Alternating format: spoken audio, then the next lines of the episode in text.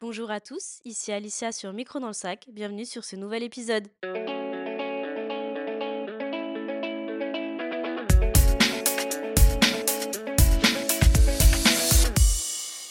Aujourd'hui, on est à Ikadua sur la côte ouest euh, du Sri Lanka avec Marie.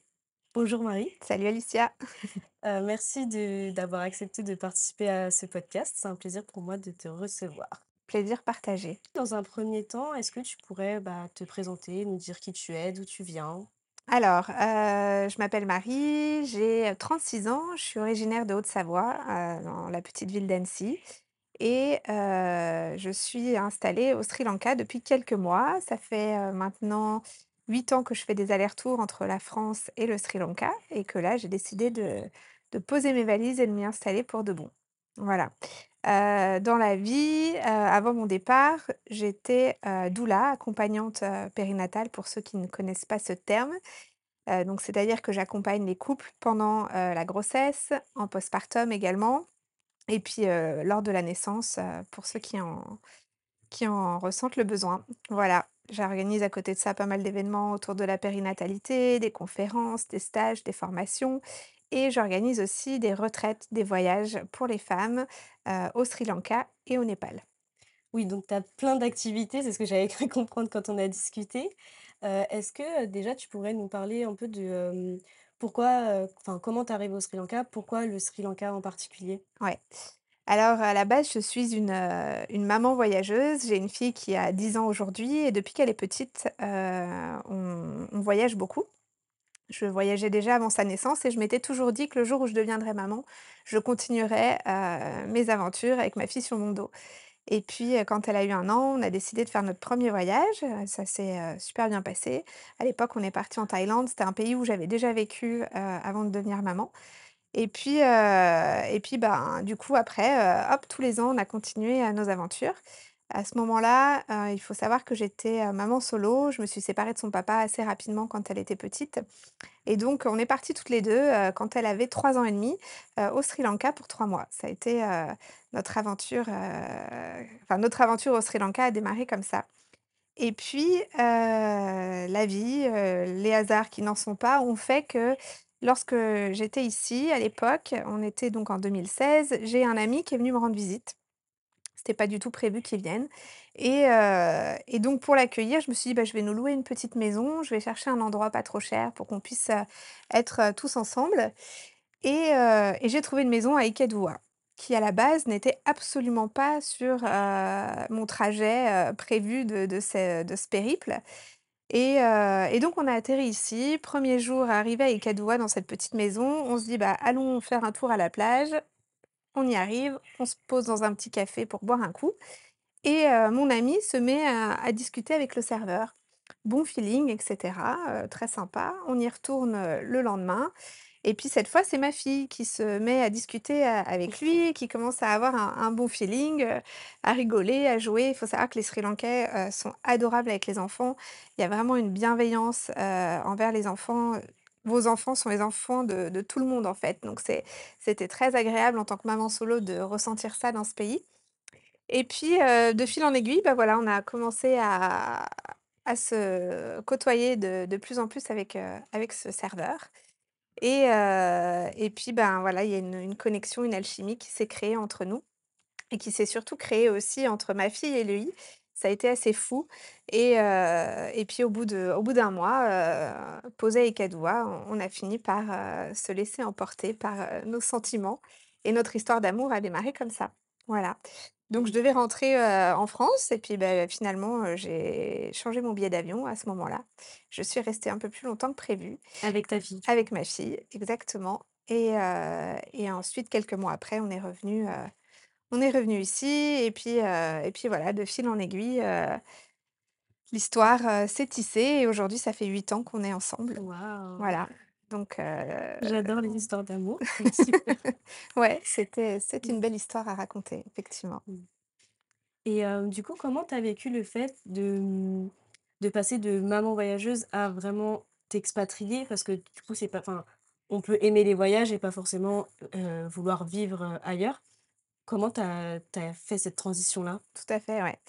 Alors, il y a une espèce d'évidence depuis toujours, où je sais que j'allais pas f vivre toute ma vie en France et avant de m'expatrier au Sri Lanka, j'ai déjà eu l'occasion de pouvoir vivre en Norvège, au Népal et en Thaïlande.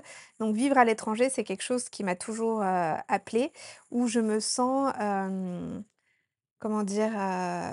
Plus à ma place quand je suis ailleurs qu'en France, bizarrement.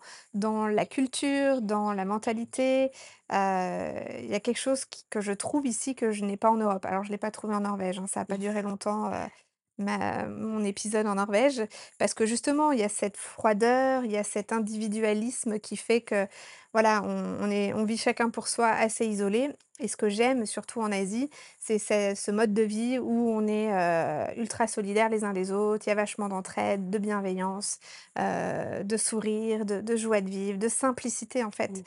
que qu'on n'a plus chez nous en France.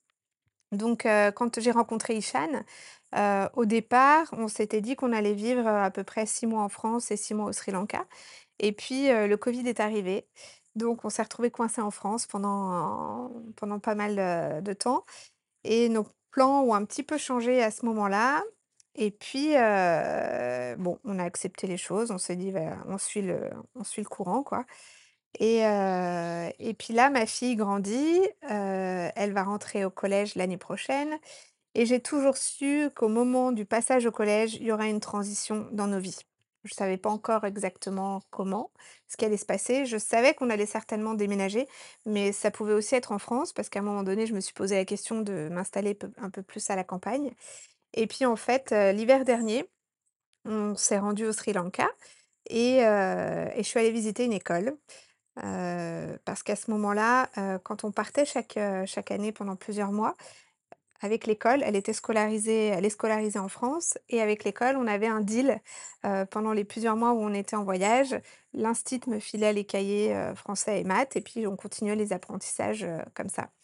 L'année dernière, ça a été un peu compliqué. On a commencé à être un peu en conflit, elle grandit. Donc je me suis dit: «L'année prochaine, si on revient, je la mets à l'école ici, comme ça, heu, ça sera plus cool pour elle et pour moi C'est aussi». plus simple aussi Exactement. à gérer. Et donc j'ai visité cette école, j'ai pris contact avec le directeur, super feeling. J'ai vu qu'ils avaient un collège. J'ai vu que dans les valeurs éducatives, ça rejoignait, heu, pas mal de nos valeurs, heu, familiales et personnelles. Donc je me suis dit: «Bah, allez banco, quoi». Donc je l'ai inscrite, heu, pour, heu, cet hiver, heu, pour qu'elle vienne faire ses quelques mois de CM2 ici, en me disant: «Ça va être aussi un peu un test pendant pendant 3 mois et si, ça se passe bien et ben, on revient, fin août, début septembre poser nos valises pour qu'elle fasse sa rentrée au collège ici. Et donc là, on est en plein dedans, on est en plein dans ce test. Le test est validé, l'école se passe super bien, elle s'est super bien adaptée. Donc voilà, ça confirme notre choix de venir s'installer définitivement au Sri Lanka, à partir de la rentrée 2024. OK, donc là, c'est vraiment la première année finalement où tu es là à 100% Exactement, ouais. Jusqu'à présent, on était vraiment sur un schéma d'aller-retour. Voilà, puis en parallèle, ce qui a aussi motivé un petit peu, heu, notre choix de s'installer ici, c'est que donc Ishan, heu, mon mon mari, a créé son petit café l'année dernière. Donc c'était un peu un test parce que, heu, le Sri Lanka sort, bah, de la crise, covid, plus la crise économique qui a frappé le pays l'année dernière. Donc voilà, on savait pas trop un comment tout ça allait, heu, évoluer. Donc l'année dernière, il a il a monté son café avec un de ses meilleurs potes, heu, en se disant: «Bon, on verra bien ce que ça donne» et en fait, ça a super bien marché. Donc là, heu, on s'est dit: «Ben, banco, on repart pour une saison». Ça roule, on a pu réinvestir, un peu d'argent, pour améliorer, le café, développer, tout ça. Donc voilà, Hichem a son projet pro, Rose à l'école et puis moi, bah, je suis en train aussi de construire, heu heu, mes projets, heu, perso et professionnels de mon côté avec cette retraite, que je vais, organiser pour, pour les femmes, qui aura lieu là prochainement en février. Donc l'idée c'est d'accueillir ce groupe de femmes de France et de leur faire vivre, une semaine un peu d'exploration du pays en dehors, des sentiers battus et en même temps de leur proposer des ateliers de développement personnel, avec les compétences que j'ai dans dans ma pratique pro, heu, voilà. Ouais, ça, c'est super chouette et ça ça rejoint un peu le métier finalement que tu avais avant de l'accompagnement de la femme, sur une autre fait. sur une autre échelle. Mais, mmh, est-ce que du coup, tu peux nous en dire plus par rapport à ce que tu faisais avant, ton métier de doula? Ouais. Et comment, heu, tu aimerais aussi, un peu l'expatrier plus ou moins ici et et le lien que tu as pu faire avec, justement cette activité de retraite? Mmh. Alors en fait, je me suis toujours, posé la question de comment pouvoir vivre de ce que tu aimes faire? Je vois tellement de gens dans mon entourage qui subissent leur vie professionnelle, qui subissent leur travail, qui ont les boules de se lever le matin pour aller bosser, qui rentrent, qui font la gueule et donc j'ai choisi ce métier il y a déjà, heu, 8 ans. Donc c'est vraiment un métier passion et j'ai la chance, d'avoir, pu très vite, me lancer et réussir à en vivre et de pouvoir combiner mon activité professionnelle avec mon mode de vie. Donc c'est-à-dire de pouvoir avoir cette liberté de partir en voyage parce que je suis, auto-entrepreneur et donc je peux gérer mon mon planning et heu, donc j'accompagne, heu, les familles, heu, autour de la grossesse. Donc quand je sais que je vais partir l'hiver pendant trois quatre mois, je peux dire aux familles: «Bah, voilà, jusqu'à telle date, je suis dispo». Si, le bébé est prévu, pendant la période où je suis absente et ben, dans ce cas-là, on on va pas travailler ensemble. Donc voilà, ça me permettait vraiment de gérer mon emploi du temps. plus flexible. Exactement. Donc ça, c'est c'est, une, richesse, une liberté, fondamentale pour moi, dans ma dans mon mode de vie et et après je ça a commencé l'année dernière, je me suis dit: «OK, donc là les voyages, l'accompagnement des naissances, comment je pourrais faire pour, unir tout ça et créer quelque chose qui, en fait, rassemble mes 2 passions, celle du voyage et celle de l'accompagnement?» Et donc de là est née cette idée d'organiser des retraites dans un premier temps pour les femmes enceintes. Donc le premier séjour que j'ai organisé, ça a été une retraite pour femmes enceintes en Thaïlande, heu, qui n'a pas eu lieu puisqu'effectivement, heu, je pense que, heu, les femmes enceintes en France, je dis bien en France parce que, heu, dans les pays anglo-saxons et dans d'autres cultures, on a un rapport différent à à la maternité et à la grossesse, mais il y a encore beaucoup de peur en France.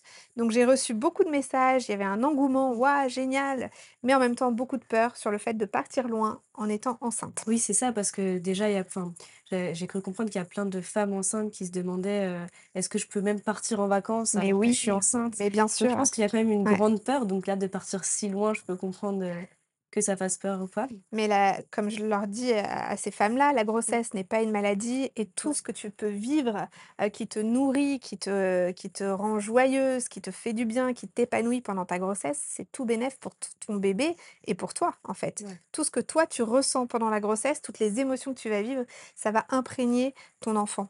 Donc si tu kiffes voyager et que tu as envie de partir, mais ne te prive pas. Cette frustration, elle elle va être plus négative qu'autre chose. Mmh. Voilà, alors bien entendu, on va pas prendre des risques inutiles. Il faut partir dans un pays où tu sais s'il y a un pépin, heu, il y a, heu heu, des ressources Ouais. médicales à la hauteur, ce qui a été le cas en En Thaïlande, oui, tout à fait. On est, en Asie, c'est un les number one, des prises en charge Mmh. médicales, donc voilà, à ce niveau-là, c'est complètement sécure. Donc voilà, donc cette idée est venue de là et puis, bah, finalement, je me suis retrouvée face à ces peurs. J'avais pas suffisamment de personnes pour que le voyage s'organise. Donc je me suis dit: «Bah, puisque les femmes enceintes sont pas prêtes aujourd'hui à faire cette démarche, bah, je vais ouvrir des retraites Ouais. pour les femmes, tout Élargir un simplement». peu Et là, ça a tout de suite pris, très rapidement. Donc j'ai choisi le Népal au départ parce que c'est un pays que je connais bien, où j'ai vécu plusieurs années, où je parle népalais. Donc c'était l'évidence pour moi d'organiser ça là-bas et et ça a été une expérience, incroyable, fantastique et donc du coup, ça a été le point de départ pour, pour créer en fait, ces retraites et donc la suite logique, c'était de d'en organiser au Sri Lanka qui est mon mon pays de cœur, aujourd'hui. Voilà. Et comment ça marche? Je veux dire, tu as des partenaires, heu, sur place, heu, par exemple au Népal ou pour organiser les visites ou c'est toi qui gères tout toute seule? Je je gère tout, je trouve mes partenaires locaux, je travaille, heu, qu'avec des locaux. Heu, l'idée, c'est vraiment aussi de soutenir, heu, l'économie locale, des petites entreprises, le petit chauffeur de tuk-tuk, la petite, auberge, voilà, les petits restos, les petits boui-boui. Donc c'est des endroits que j'ai découverts, moi, au fil de mes voyages, en ayant vécu sur place et j'ai à cœur de, bah, de faire, découvrir les femmes que j'accompagne, ces tous ces endroits-là. Et du coup, à l'heure actuelle, tu as organisé déjà combien de retraites? Alors là, ça va être la troisième. Il y en a une autre, heu, il y a quelques mois qui a eu lieu au Maroc aussi. Donc voilà, je j'essaye d'un OK, petit peu, ouais. heu, je Tu je passes vais tes pions un peu partout. ouais, voilà, mais j'aime bien, heu, en tout cas, je vais toujours dans des pays que je connais, où Ouais. j'ai déjà été avant, où, heu, j'ai mon petit réseau et heu et le Maroc, c'était aussi pour proposer une destination qui soit plus proche de la Ouais. France et qui soit moins coûteuse parce que c'est pas le même budget, heu, un billet d'avion pour le Maroc que pour le Sri Ouais, Lanka. c'est sûr.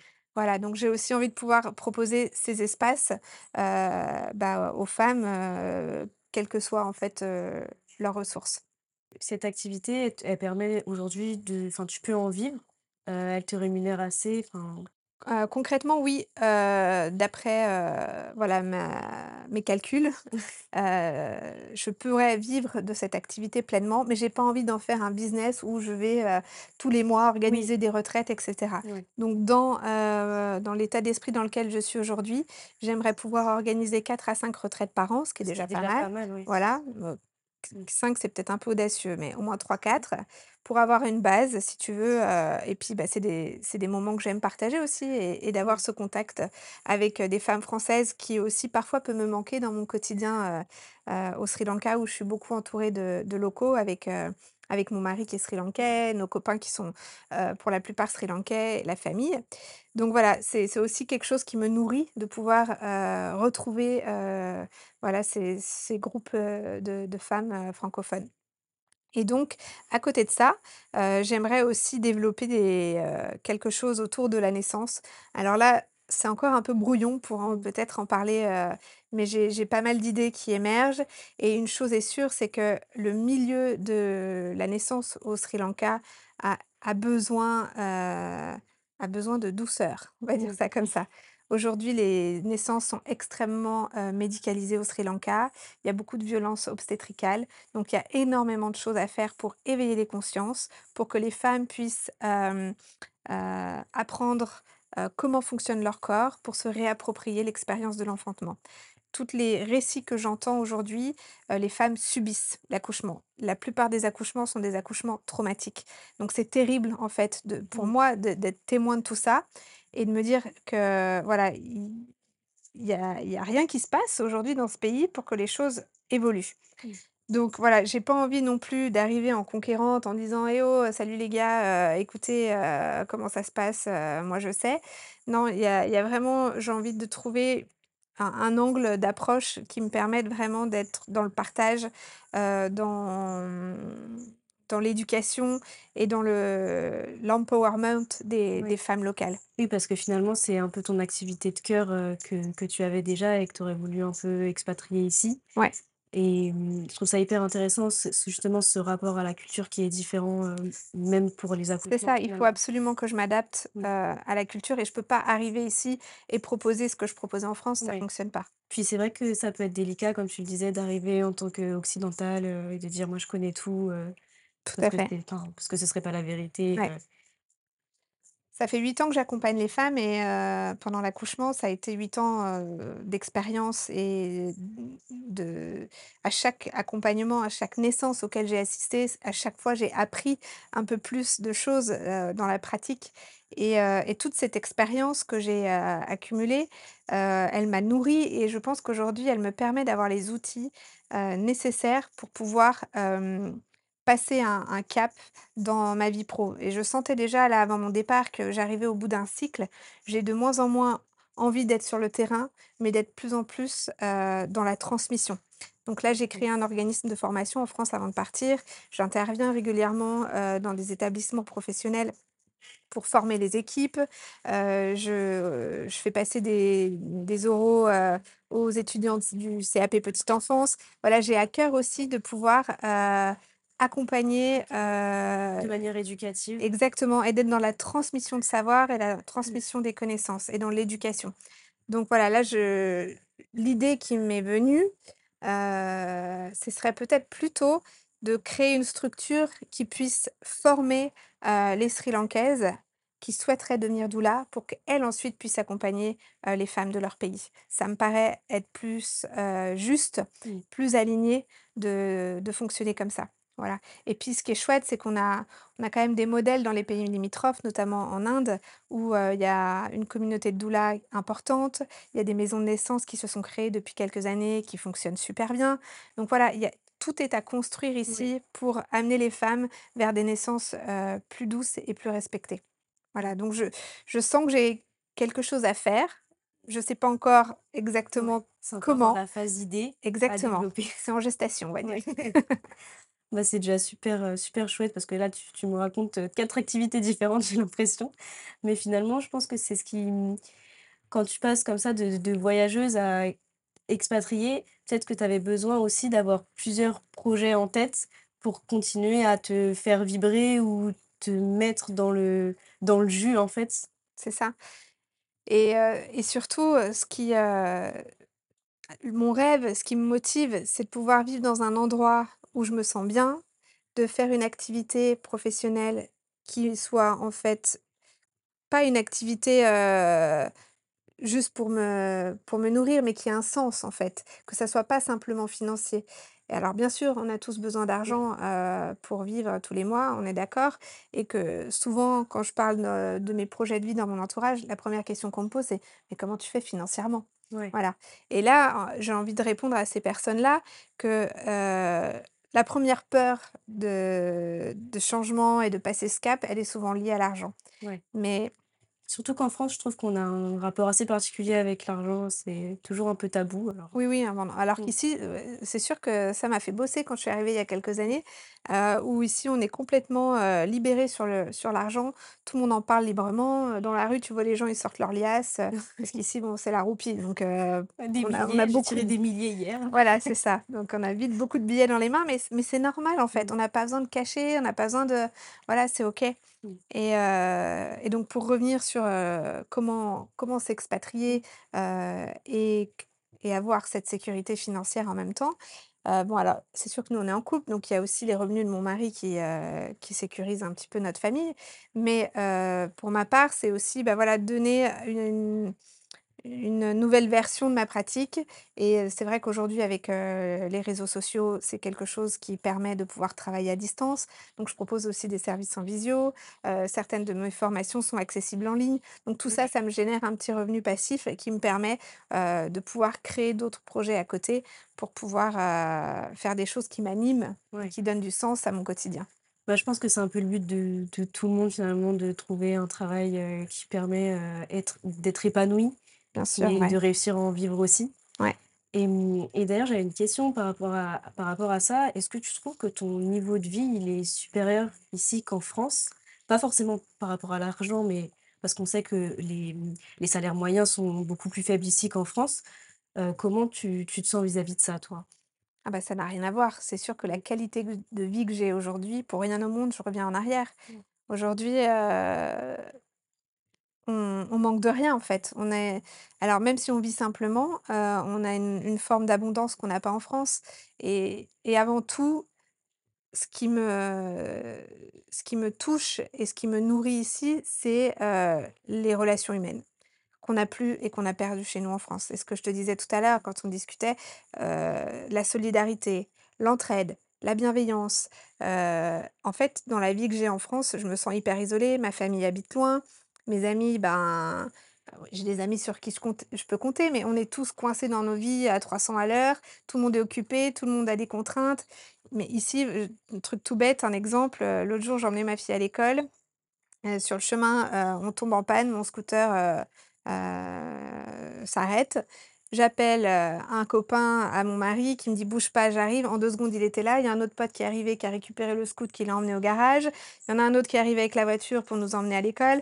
En fait, je me dis: «Mais waouh!» ouais, et c'est normal et c'est naturel, mmh, heu, ici, en fait. Tout le monde s'entraide et on se pose pas de questions et c'est voilà, c'est dans le cœur et mmh, c'est ça qui me pour moi, qui qui prime surtout, c'est cette, heu, ces relations humaines, cette entraide et cette bienveillance, heu, mutuelle que que j'ai ici et que j'ai pas en France. Ouais. Mmh. C'est vrai que, bah, là, ça fait 2 jours que je suis au Sri Lanka et heu, hier, rien qu'on cherchait, en fait, quel bus prendre et en fait, il y a au moins 3 personnes dans la rue qui nous ont vus avec nos gros sacs. Ils nous ont dit: «C'est par là, c'est par là» et en fait, je me suis dit: «Mais ils sont hyper, gentils, hyper accueillants» et j'avais eu j'avais peur un peu, il y a toujours cette appréhension de quand tu arrives dans un pays que tu connais pas, de savoir est-ce que les locaux vont être cool ou pas. Et là, ça fait 2 jours que je suis là et pour l'instant, heu, je suis pas du tout déçue, le mmh, peuple sri-lankais est vraiment un peuple, heu, généreux. Alors bien sûr, dans les endroits touristiques, tu as toujours, heu, l'exception qui, heu, qui fait, contredire, les choses, où tu tombes toujours sur un connard qui va essayer de t'arnaquer. Ça existe dans tous les pays, il faut pas idéaliser Oui, non ça plus. c'est ça c'est le principe même du voyage, Voilà, mais de manière générale, c'est un peuple qui est accueillant, qui est généreux et qui est bienveillant et ça, tu le sens tout de suite, mmh. quoi et puis la vie est douce ici. Il y a une espèce de douceur où, tu prends le temps de vivre. Tu es pas poussé dans cette frénésie, que je peux ressentir en France où on est poussé à être tout le temps, dans la productivité, dans l'action et tu cours à droite, à gauche, enfin voilà, moi la vie que j'avais en France à 300 à l'heure, mais j'étais épuisée entre, le boulot, faire les courses, les tâches ménagères, ici en fait, il y a tu vois, je dis n'importe c'est un c'est un exemple, mais tu tu as besoin, heu, ah du coup tu finis ton paquet de lessive, tu as besoin d'en racheter, tu sors au coin de la rue, il y a des petites échoppes partout, tout est simple, tu as pas besoin de prendre Ouais. ta bagnole, de retourner à Carrefour, de faire 20 minutes de route, de taper des bouchons, tout est simple, voilà et puis, heu, il te manque, heu, il te manque 1 kilogramme de farine, tu vas frapper chez le voisin, c'est normal, il y a vachement d'entraide. Ouais. La voisine, elle t'a fait à manger, elle vient frapper à la porte, elle te propose si tu veux manger avec elle. Enfin, il y a il y a ce partage, en fait et et ça, c'est aussi quelque chose qui, qui est important pour moi. J'ai envie que ma fille, grandisse dans cette, dans cette dans cette, dans ce monde-là, en Mmh. fait et que ça soit normal pour elle. Ouais. Voilà. Bah, justement, en fait, je voulais qu'on en vienne à parler de la culture et la différence de culture entre la France et le Sri Lanka. Parce que c'est vrai qu'il y a plein de gens, je pense, qui rêvent de s'expatrier. Heu et je pense qu'il y en a pas mal aussi qui idéalisent le fait de juste, heu, partir dans un endroit et je pense qu'il y a une différence entre juste partir et moi aussi apprivoiser la culture et s'intégrer. Mmh. Hem, du coup, j'aimerais bien qu'on parle un peu de toi, comment tu as réussi à t'intégrer et qu'est-ce que qu'est-ce qui a été le plus dur ou qu'est-ce qui est encore difficile aujourd'hui, par exemple? Ouais. Hem, alors je pense que peut-être ma situation est un peu différente de d'autres, heu, familles, heu, étrangères qui s'expatrient, heu, parce que mon mari est sri-lankais. Je pense que ça joue beaucoup dans les échanges que j'ai pu avoir dernièrement avec, les personnes qui vivent, ici. Je je me reconnais pas en fait dans leur, heu, dans ressentis, leurs expériences. Moi, je me suis tout de suite sentie hyper bien accueillie, totalement intégrée. Heu, voilà, même si je parle pas encore, heu, sri-lankais, heu, complètement, je je j'ai quelques mots, mais voilà, j'ai vraiment l'impression de faire partie du clan, en fait et et je me sens, je me sens comme chez moi. Il y a j'ai aucun voilà, au niveau de la culture, je je je sais pas. Je sais pas si c'est aussi ma personnalité qui fait ça, mais quand je vivais, au Népal, pareil, je me suis intégrée très rapidement. J'ai j'ai cette facilité d'adaptation peut-être, Mmh, qui qui est aussi fait que dépersonnalisé, ouais. voilà, qui fait que, c'est assez simple pour moi. Mais après voilà, j'ai j'ai j'ai pas de de côté négatif aujourd'hui à te partager sur, sur mon intégration ici. Ce qui peut me manquer parfois, c'est du bon chocolat, ça je te le cache pas. C'est plutôt voilà, sur, l'alimentation ou, heu, manger du riz, nous on est Ouais. habitués à varier un peu les saveurs et bon, voilà, ici c'est pas pas toujours, facile de changer, ce qu'il y a dans l'assiette. La nourriture, c'est le sujet préféré des voyageurs. À chaque fois que je rencontre des gens, le enfin, surtout Surtout des Français, Français, ouais. heu, c'est le premier truc qui revient, «Moi, le pain, ça me manque, moi, le fromage, moi, le saucisson, moi, le chocolat». Ouais, chocolat, moi c'est Mmh. c'est le petit plaisir, ouais. Après, comme on a de la famille et des amis qui viennent, heu, souvent nous rendre visite, heu, on leur demande de ramener, heu, des tablettes dans les valises et on arrive toujours à se faire, réapprovisionner. Et et du coup, justement, ta famille, comment ils ont ils ont vécu, le fait que tu partes? Enfin, même tes amis, est-ce que les gens t'ont plus ou moins soutenue ou comment ça Ouais, ouais, ouais. Moi, je pense que j'ai une famille un peu atypique. J'ai mon frère qui est expatrié à Bangkok, mon père, qui est, qui est aussi un grand voyageur, qui est là pour sa retraite, cherche à s'expatrier aussi. Alors il n'est pas encore, heu, décidé sur la destination. Heu, ma mère a vendu sa ba à sa maison il y a il y a de ça quatre cinq ans, heu, pour, heu, s'acheter un camping-car et et vivre en itinérance. Donc voilà, quand j'ai, annoncé mon projet de venir m'installer ici, tout le monde m'a dit: «Mais c'est génial». Mmh. Donc je suis plutôt, soutenue par rapport à à mes choix de vie dans ma famille et ça, c'est vrai que c'est c'est chouette. Ça, c'est bien parce que des fois aussi, on pourrait se dire que les gens peuvent nous faire culpabiliser de partir. Je pense que c'est aussi un frein, heu, comme tu disais, il y a le frein de l'argent et le frein de s'éloigner de sa famille et de ses amis et de se recréer une nouvelle vie ailleurs. Tu vois, quand tu dis amis, ça me je rebondis sur ta question précédente parce que oui, ce qui peut me manquer, c'est mes amis. Voilà, c'est mes amis proches, mon petit cercle proche, heu, avec qui, heu, je peux aller boire un café, papoter, heu, voilà. C'est vrai que ça, c'est quelque chose qui peut, qui peut parfois me manquer. Alors on s'appelle, il y a WhatsApp, mais c'est Mmh. pas pareil, Oui, c'est voilà. pas pareil Donc ouais, le chocolat en deuxième, les amis en premier. et tes amis, ils ont eu l'occasion de venir ici, heu, te rendre visite? Ouais, ouais, ouais, ils ils viennent là, il y en a qui arrivent, heu, prochainement, là, dans 15 jours.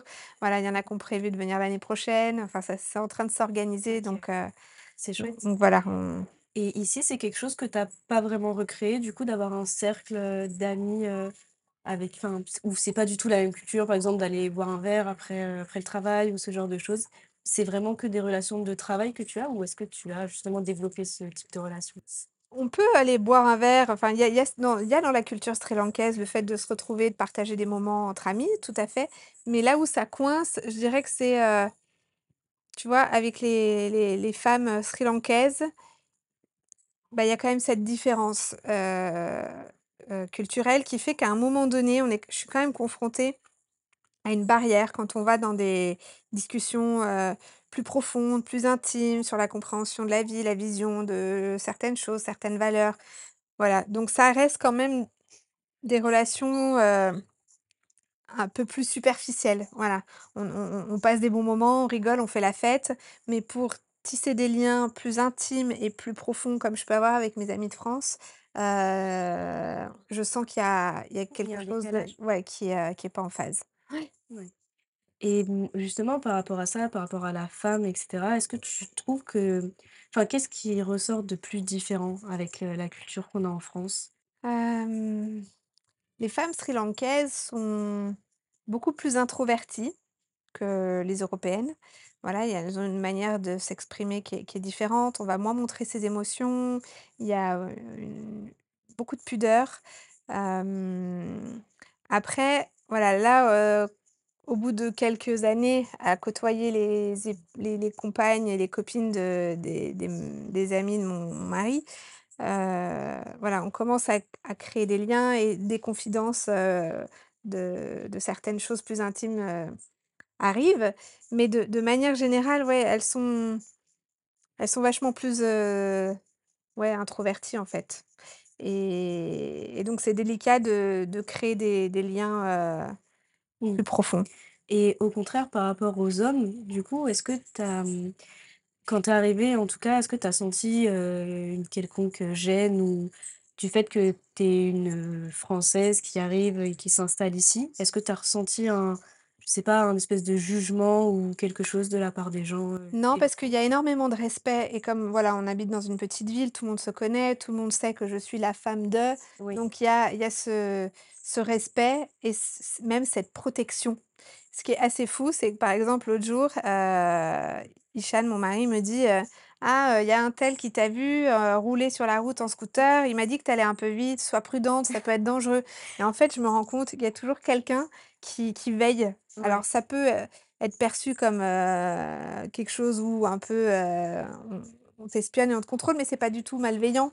Au contraire, c'est tout le monde est là pour, pour veiller sur les uns et les autres et donc ouais, je trouve ça je trouve ça plutôt plutôt agréable et plutôt chouette et j'ai pas eu de de difficultés avec les hommes et même avant d'être en couple avec Ishan, le fait de j'étais une maman solo qui voyageait. Alors est-ce que c'était le fait d'être maman et d'être avec un un enfant?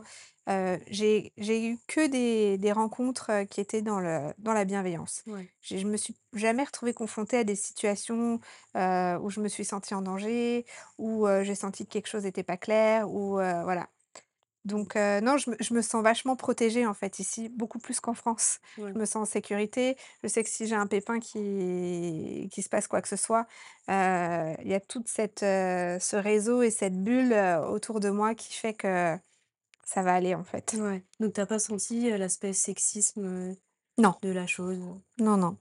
Non, puis enfin, je vois même, dans les les femmes de des amis de d'Ishan, heu, ne serait-ce que sur les tenues vestimentaires, enfin voilà, on est, heu, on est dans un pays d'Asie du Sud-Est, mais il y a quand même vachement de respect. Les femmes se se mettent en jupe, en short, enfin c'est OK quoi, il y a pas de C'est lib li ouais, libéré ouais, finalement. ouais et respectées Mmh. surtout, ouais. Ça, c'est intéressant parce que je pense que ça peut être aussi un frein de la part des gens qui veulent s'expatrier, de savoir, heu, bah, il y a beaucoup de de préjugés, en fait, sur, les pays d'Asie du Sud notamment. De se dire: «Ah oui, mais on n'aura pas le droit de faire ça. Ah oui, mais» enfin, rien que là, quand j'ai préparé mon voyage au Sri Lanka, je voyais beaucoup de questions sur les forums qui revenaient: «Mais est-ce que j'ai le droit d'amener d'un short? Est-ce que j'ai le droit de me balader en jupe?» et je pense que ça peut être, enfin, c'est intéressant ce que tu dis parce que du coup, ça montre que c'est quand même un pays assez ouvert, finalement. Complètement et c'est pas le cas dans certains pays qui sont pas loin. Genre en Inde, tu te balades en short, heu, tu peux te faire embêter, heu, tous les, heu, tous les 3 Ouais, mètres, regarder, dévisager. Voilà, parce que culturellement, c'est pas adapté de se balader en short. Ici, c'est complètement OK, en fait. Donc c'est sûr qu'il y a cette liberté, cette ouverture au Sri Lanka. Alors bien sûr, après, tu vas pas te balader en maillot, heu, dans la rue. Heu, sur les plages, heu, aussi, c'est OK, d'être en maillot. Mais là, c'est vrai que depuis quelque temps, je vois pas mal de, d'étrangères, il y a il y a une, petite communauté, russe qui ouais. voyage, au Sri Lanka et notamment là, ces derniers temps, j'en vois pas mal en tanga sur la plage, en en string ou l'autre fois, j'en ai vu faire du topless. Ah Voilà, là, culturellement, heu, ça me gêne. Faire ça en France, je suis complètement libérée, tu fais ce que tu veux, mais là, je je trouve qu'il y a un manque de respect par rapport à la culture. Être en short et en débardeur, c'est une chose, heu, être en string, c'en est une autre. oui. Donc voilà, je pense que C'est aussi une marque de respect pour le pays dans lequel tout tu à tu fait. tu Ouais, ouais. Ouais, ouais. Je suis assez d'accord. Et bah, justement pour recontextualiser un peu, on est à Ikaduwa, donc c'est une zone une zone balnéaire de la Mmh. côte ouest. Est-ce que, pourquoi tu as choisi Ikaduwa finalement? C'est parce que du coup tu as rencontré, heu, ton mari Ouais, je pense que c'est Ikaduwa qui m'a choisie. OK. Ça s'est Et et passé tu as comme jamais ça. envisagé de, hem, de changer de de de ville au Sri Lanka en fait? Si, si, si, complètement, j'y ai j'y ai songé puisqu'il y a une ville dans le sud, heu, qu'on aime beaucoup, heu, il y a quelques temps, on a on a acheté une maison Et heu, on s'était dit qu'on allait s'y installer et puis en fait, heu, en fait, ça a pas trop de sens parce que tout notre, heu, réseau, il est là, la famille, les copains, c'est c'est vraiment un noyau, heu, précieux et heu et en fait, d'aller là-bas et de Ce serait repartir à zéro voilà, finalement? en fait Ouais. et et je suis venue au Sri Lanka pour, chercher aussi cette, cette ce ce ce réseau, cette famille de cœur et donc de me retrouver, là-bas sur la côte, à une heure de route, dans notre maison, mais toute seule, ça n'a aucun sens, en fait. Donc heu, ouais, c'est Ikaduwa qui m'a choisie. Bah, c'est bien quand c'est comme ça parce que c'est vrai que j'ai pas même pas mal voyagé en Amérique latine et j'ai souvent rencontré des gens, bah, qui voyageaient pour de longues périodes et qui disaient, heu: «Mais quand tu trouves un endroit comme ça qui qui te marque et qui pénètre ton cœur finalement, bah, faut y rester parce que c'est l'endroit qui t'a choisi, c'est pas toi qui l'as choisi». C'est ça, exactement. Mmh, Moi, je me sens à la maison ici. Enfin, c'est, heu ouais. Je pense qu'il y a des endroits qui te marquent plus que d'autres et dans lesquels tu te sens mieux que d'autres aussi. Et je pense pas forcément à un pays, mais comme tu dis, là, par exemple, c'est les 4 voies qui t'a choisi. Ça se trouve que si tu avais été sur une autre ville, et bah, tu serais jamais resté. ah ça, c'est sûr, C'est toute c'est la magie ouais, du de la vie. ouais et heu, je voulais aussi qu'on parle donc tu nous as dit que tu étais maman. Heu, je pense que ça peut intéresser aussi plein de gens qui ont ce projet-là et je pense que ça peut être aussi un, heu, une question que qui fait peur aux gens de comment je peux m'expatrier, c'est une chose, mais comment je peux m'expatrier avec un enfant? Je sais que tu nous as expliqué comment ça a démarré, mais comment aujourd'hui tu vis la chose? Est-ce que, bah, est-ce que ta fille, elle se sent bien? Est-ce que tu penses qu'elle se sent bien ici? Comment elle vit, heu, elle vit cette cette ce mode de vie, voilà? Bah, elle est comme un poisson dans l'eau. Elle m'a dit heu, la semaine dernière, elle me dit: «Maman, ça va être dur de rentrer en France cet été parce que j'aime vraiment ma vie ici». Donc Oh, là, je me suis dit: «Bon, bah, bingo, heu, c'est bon, quoi, voilà, on y est». Non, elle elle a bien conscience de la différence, heu, dans la mentalité, aussi à l'école bizarrement, bah, voilà, il y a il y a vachement d'entraide, il y a vachement de partage entre les élèves, des choses qu'elle ressent pas forcément dans sa classe. Pourtant, elle est dans une petite école, qui est super chouette. Mais voilà, non, dans la manière dont les enfants sont éduqués en France, les voilà, la la mentalité de manière générale est est beaucoup plus individualiste et et elle est capable aujourd'hui de ressentir cette différence. Et donc heu, bien sûr qu'elle préfère être là. Elle, heu et puis, heu, le rythme aussi, de l'école, elle est dans une école anglaise, donc qui suit le système, scolaire, britannique. Britannique? Donc elle finit l'école à quatorze heures et c'est un un rythme qui lui va super bien. parce qu'après l'école, elle rentre, soit elle se repose, parce qu'elle est fatiguée, soit elle, heu, elle prend sa planche et elle va faire du surf. Voilà, c'est la vie de rêve, en fait. Ouais, c'est une vie totalement différente. Elle est elle est tout le temps dehors, on est tout le temps en lien avec la nature aussi, heu, on voit beaucoup d'animaux au Sri Lanka, donc pour les pour les enfants, c'est génial. On on traverse la route, hop, il y a un petit varan qui passe, une mangouste, tous les matins, on a les singes qui viennent dans le jardin. Donc elle se lève avant d'aller à l'école, elle regarde, les singes dans les arbres. En fait, elle elle, elle est tellement Mmh. heureuse, heu, ici, elle dans à l'école, on est pieds nus, enfin, Ouais. c'est Je pense que c'est aussi une richesse, heu, énorme pour elle d'avoir grandi, dans bah, d'être passée déjà de de globe-trotteuse de son plus jeune âge et d'avoir vécu entre 2 pays et maintenant de vivre, ailleurs. Je pense que ça peut être une richesse énorme pour les enfants déjà à un jeune âge comme ça ah et bah, il y a ça pas peut les photo. aider dans leur Mmh. développement, J'entends souvent des parents qui disent: «Ah mais ça sert à rien de voyager, avant, heu, avant 6 ans, les enfants ils s'en ils s'en rappellent pas» et heu et je pense que c'est une connerie de réfléchir comme ça parce que, heu, même si l'enfant n'a pas de souvenirs inscrits, heu, dans sa mémoire, tout ce qu'il va vivre, toutes les expériences, ça l'imprègne, ça va imprégner son développement, ça va imprégner sa personnalité et je le vois sur ma fille qui, heu, depuis ses un an, voyage, tous les ans. Il il y a quelque chose, dans l'ouverture oui, qui s'est inscrit en elle, en fait et très facilement, qu'on soit en France ou dans un pays étranger, qu'on aille au parc ou quoi, elle va vers les gens, elle a pas peur, elle est dans cette ouverture, elle, Là, il y a un petit nouveau qui vient d'arriver dans son école, ben, elle, elle se soucie de comment il s'intègre, elle va vers lui. Enfin voilà, il y a ce puis même s'ils parlent pas la même langue, même si, heu, ils sont différents, même s'ils ont pas la même couleur de peau, il y a pas de barrière, en ouais, elle fait. a une ouverture d'esprit maintenant qui est inégalée finalement. Ouais et je pense que ça, c'est quelque chose qui s'inscrit, heu, dans, heu, dans le tempérament de l'enfant à partir du moment où, dès son plus jeune âge, il est confronté, heu, à des expériences de vie qui, heu, lui permettent de développer tout ça. Mmh. C'est hyper intéressant, on arrive à la fin de l'épisode. Le but de ce podcast, c'est aussi d'aider un peu les gens qui veulent faire la même chose. Heu, donc est-ce que tu aurais, je sais pas, un conseil? Heu, moi, je dis souvent que c'est important de rêver trop grand Oh oui. et et on en parlait tout à l'heure et je pense qu'il y a pas de rêves qui sont trop trop petits ou trop grands justement, qu'il faut juste se lancer. Heu, est-ce que tu aurais un conseil justement pour les gens qui veulent faire la même chose, qui ont des craintes?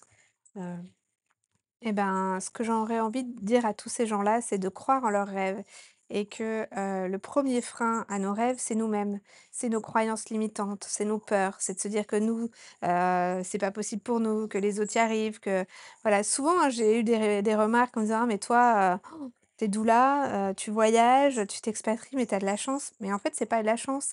On ce sont des choix, des choix de vie, c'est de croire en en soi, de se donner les moyens. Ça a pas toujours été facile, hein, heu, je dis pas, mais mais en fait, quand, quand tu quand tu veux, tu peux et mmh, tout le monde peut le faire. Et et et vraiment, je suis pas je suis partie de loin quand je me suis retrouvée seule avec ma fille, qui avait 6 mois, où j'étais en vraiment dans une phase de ma vie, très compliquée, en galère, où, je devais aller, chercher des bons, au Resto du Cœur pour manger. Je suis passée par des phases vraiment de merde et aujourd'hui, j'ai réussi à créer la vie que je voulais, mais je l'ai fait toute seule. Et bah, ça demande, parfois de, bah, de sortir un peu de sa zone de confort aussi. Quand on a des blocages et des peurs, c'est aussi avoir cette capacité à aller voir en soi. Je vais partir un peu sur, le développement personnel, mais quand on a, peur de quelque chose, ben, il y a toujours une raison et souvent une blessure derrière. Donc qu'est-ce qui fait que tu as peur? Qu'est-ce qui t'empêche? Et donc d'aller voir en soi et de voilà, mettre un peu de lumière sur ces parts d'ombre, de comprendre d'où viennent nos freins, d'où viennent nos blocages, et bien, nous permet de les transcender et de créer la vie dont on rêve. Voilà. et c'est ça qui est impressionnant, je trouve, dans ton parcours, c'est que on a l'impression que depuis le début, tu savais ce que tu voulais Alors que quand on t'écoute, bah, c'est un peu venu au fil de l'eau finalement parce qu'on peut pas, je pense, dès la naissance savoir qu'un jour on va s'expatrier au Sri Lanka parce qu'on rencontre quelqu'un et que voilà. Et je trouve ça vraiment impressionnant et merci de nous avoir raconté, heu, ce parcours-là. Et je voudrais te demander, hem, là après quelques mois d'expatriation, heu, totale finalement, c'est quoi un peu ton bilan et quelles sont tes envies, tes projets pour, les mois ou les années à venir? Est-ce que enfin, je pense que tu as pas du tout envie d'entrer en France, Non, là, c'est sûr qu'on reste. Mon bilan, bah, mmh, aucun retour en arrière, heu, envisageable, en fait. Là, tout ce qu'on a, heu expérimenté ces derniers mois, tout ce qu'on tout ce qu'on vit, en fait, vient juste confirmer qu'on a pris la bonne décision. Voilà. Puis on voit comment les choses évoluent en France, heu, sur le plan social, politique, économique. Heu, autant dire que, voilà, ça donne, encore moins envie de rentrer. Alors l'herbe n'est pas forcément plus verte ailleurs. Ici aussi, sur le plan économique, politique, voilà, il y y a des problèmes, comme partout.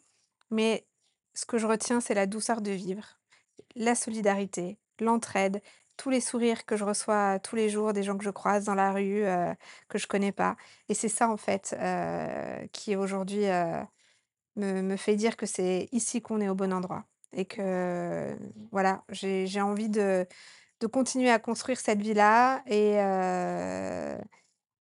et de de continuer à développer mes projets professionnels, voilà, en en laissant, les choses arriver en en temps et en heure. et en restant épanoui toujours, ouais. C'est ça.